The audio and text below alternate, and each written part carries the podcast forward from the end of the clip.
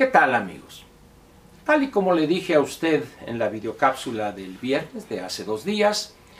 esta segunda parte de las cuatro con las cuales comentaré sobre el movimiento del 68 va a tratar los antecedentes que yo considero importantes de, lo que sucedió a partir de julio de ese año. Este, este año estamos celebrando el cincuentenario, la mitad de un siglo. Eh, voy, a, voy a, señalar algunos acontecimientos cronológicamente para ir dándole seguimiento. ¿Ha oído usted hablar el nombre de Valentín Campa y Demetrio Vallejo? No el primero, evidentemente, pero un gran movimiento de obreros se da entre los ferrocarrileros que eran dirigidos o sus dirigentes eran don Valentín Campa y Demetrio Vallejo. Este último, ferrocarrilero, y don Valentín, un cuadro, un miembro del Partido Comunista con una gran tradición en, en las luchas obreras de los años 30, cuando menos. Y a partir de ahí, un hombre dedicado a la lucha por mejorar el nivel de vida y el bienestar de los trabajadores, un destacadísimo militante del Partido Comunista, un hombre congruente eh, y de una eh, honradez a toda prueba hasta, hasta su muerte. Ambos dirigentes de ese movimiento ferrocarrilero estuvieron presos en la cárcel preventiva de Lecumberri y posteriormente en Santa Marta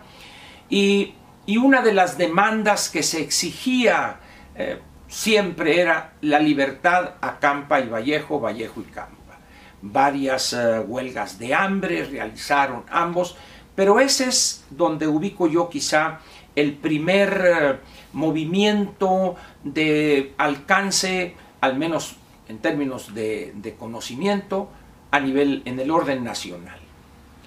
Hay también posteriormente un movimiento del magisterio mexicano encabezado por un, también un miembro del Partido Comunista, Otón Salazar, que fundó dentro de, la organización magisterial algo que se llamó el Movimiento Revolucionario del Magisterio. También fueron reprimidos, pero de alguna manera estamos ante movimientos ya con un claro carácter social. Eh, hubo antes en el, eh, la huelga de los mineros de Nueva Rosita, Coahuila, pero ya eso se va un poco atrás. No, no lo hago menos, pero eh, quiero o he decidido tomar desde el movimiento de los ferrocarrileros con Campa y Vallejo y luego el de Otón Salazar, porque de alguna manera hay una continuidad ya, algo permanente que desemboca en 1961. En 1962, mayo de 1962, en el estado de Morelos, en Xochicalco, es asesinado el líder agrario Rubén Jaramillo por elementos del ejército mexicano por órdenes directas, alguien declaró así en ese entonces, del presidente de la República, el licenciado Adolfo López Mateos. Rubén Jaramillo era un dirigente campesino de gran respeto y ascendencia en esa zona de Morelos, en, las, eh, en la región donde Emiliano Zapata había cabalgado sobre su caballo blanco, vamos a decirlo así. Posteriormente de ese cruel asesinato que, que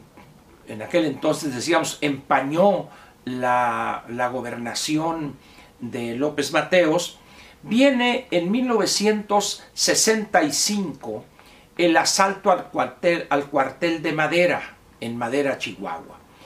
Quizá sea el primer grupo guerrillero ya con el concepto del foquismo, de la vía guevarista o de la vía cubana.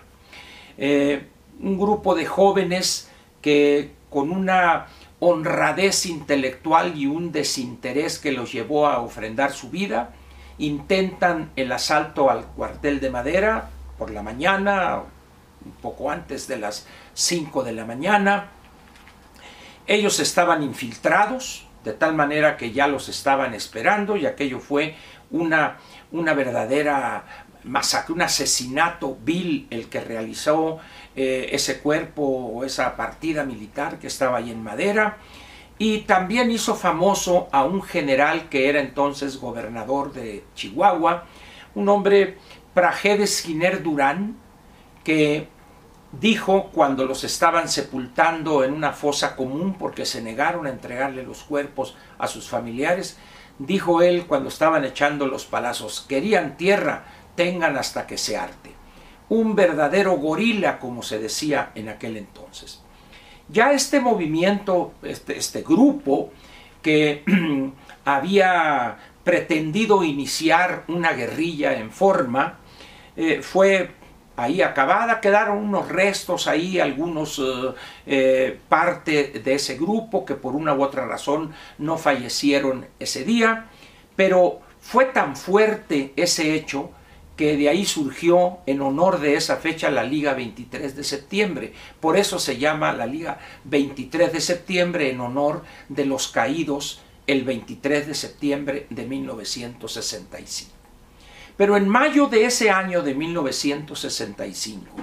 hubo también un movimiento que poca gente menciona, el de los médicos residentes.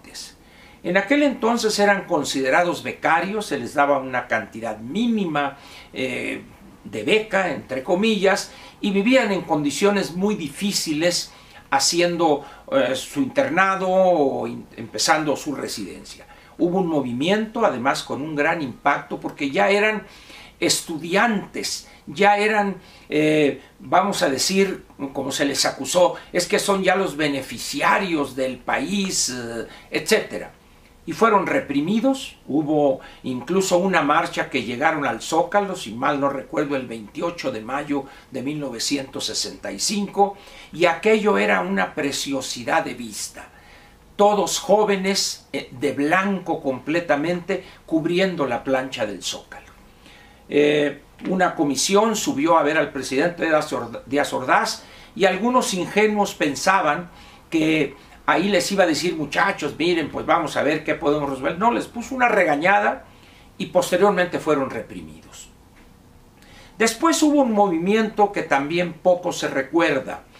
La Escuela Práctica de Agricultura de los Hermanos Escobar, hubo un movimiento en Ciudad Juárez que llevó al cierre de esta escuela y fueron trasladados los estudiantes producto de esa lucha que fue apoyada por el Politécnico y por la Escuela de Chapingo eh,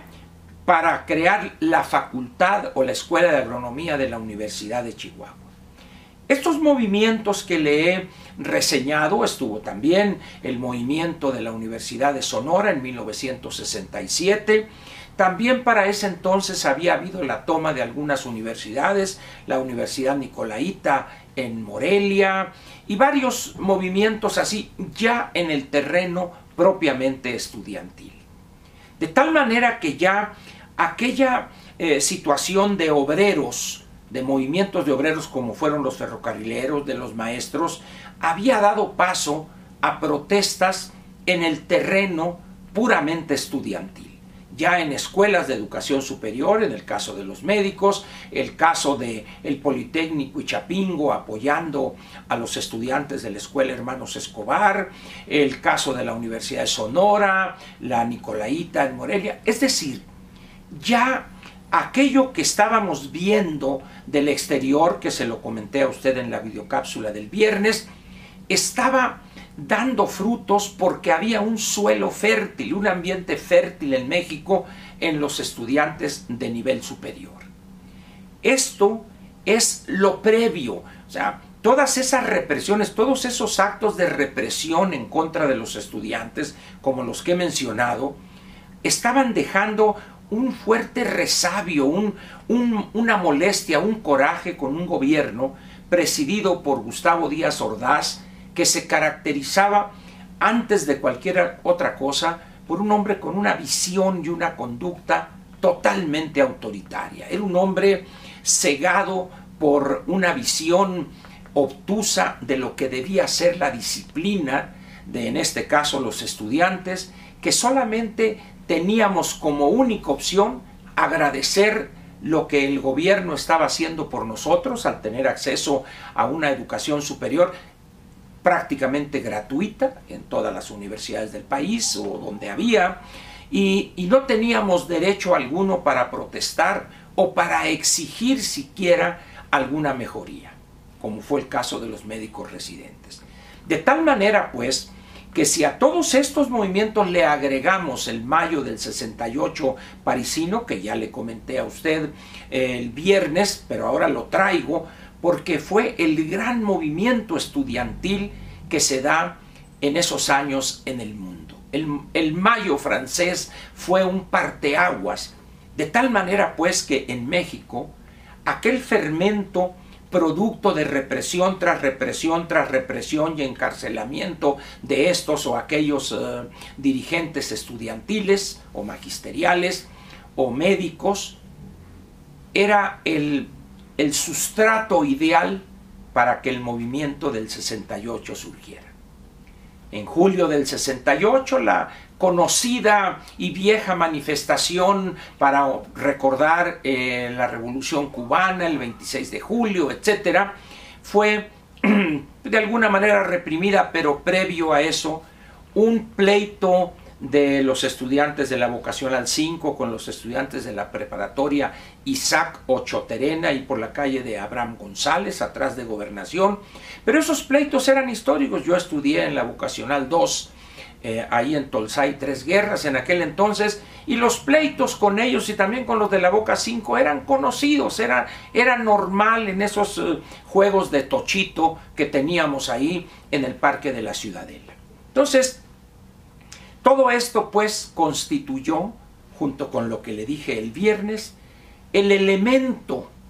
donde cualquier, como diría, como enseñaba el presidente Mao, solíamos decir, una sola chispa puede incendiar toda la pradera, o algún ocurrente dijo, o como decimos aquí, una sola bachicha podía quemar toda la milpa. Ese enfrentamiento y la entrada de los granaderos a la vocacional 5 a golpear a maestros y estudiantes, eso es, esa es la chispa que hace que aquello acumulado desde la lucha de los ferrocarrileros, los maestros de Otón Salazar, los médicos residentes, los, eh, eh, la ocupación de la Universidad Nicolaita, la Universidad de Sonora, decían que el general más preparado en aquel entonces del ejército era el general Toledo, no recuerdo su nombre, pero decía que había asistido a tantas universidades que ya debía tener el doctorado. Hernández Toledo era el, eh, general que comandaba la pelotón o batallón de paracaidistas y era el que entraba, como se dice, dando con todo. De tal manera pues que en esas condiciones era fácilmente entendible que producto de una chispa se incendiara esa pradera que venía secándose, primero por la influencia exterior, pero también por los acontecimientos que le dije que se dieron en el país, empezando con el asesinato en mayo de 1962 de Rubén Jaramillo, tres de sus hijos y su esposa, que también para mayor oprobio del ejército estaba embarazada en Xochicalco, Morelos. Continuaremos eh, mañana lunes y pasado mañana martes ya con dos eh, cápsulas dedicadas ya al movimiento estudiantil propiamente dicho, desde los primeros días de agosto, el pliego petitorio y las manifestaciones eh, organizadas por el Consejo Nacional de Huelga el 27 de agosto y luego lo que desembocó el 2 de octubre y que termina esto el 2 de diciembre algunas eh, cuestiones personales que viví, debo decirle a usted que participé desde la primera reunión que hubo donde politécnicos y universitarios nos reunimos en el aquel entonces auditorio Justo Sierra con los compañeros de la universidad, vino el bazucazo, etcétera, y posteriormente se da el movimiento, pasa el 2 de octubre, capturan a buena parte de los dirigentes, otros tuvimos la suerte de no ser capturados ese día, pero las cosas, ya explicaré o daré mi punto de vista, que llevaron a un desenlace donde no quedó organización alguna, dispersos, y algunas de las bravuconadas que solían muchos echar, yo me iré a la sierra y voy a agarrar las armas y la lucha armada, como yo les digo ahora, en aquel entonces eran más las echadas que las ponedoras, por una sencilla razón, yo sí cumplí con eso y yo sí me fui y yo sí dejé, ese ambiente hasta que cuatro años después, en 1972, fui capturado y el presidente Echeverría me tuvo en Lecumberri tres años, diez meses, cuatro días. De todo eso vamos a hablar en las siguientes dos partes, la tercera y la cuarta, y espero que me acompañe aquí mañana lunes y pasado mañana martes. Muchas gracias pues, y aquí lo espero en este espacio que es suyo. Gracias.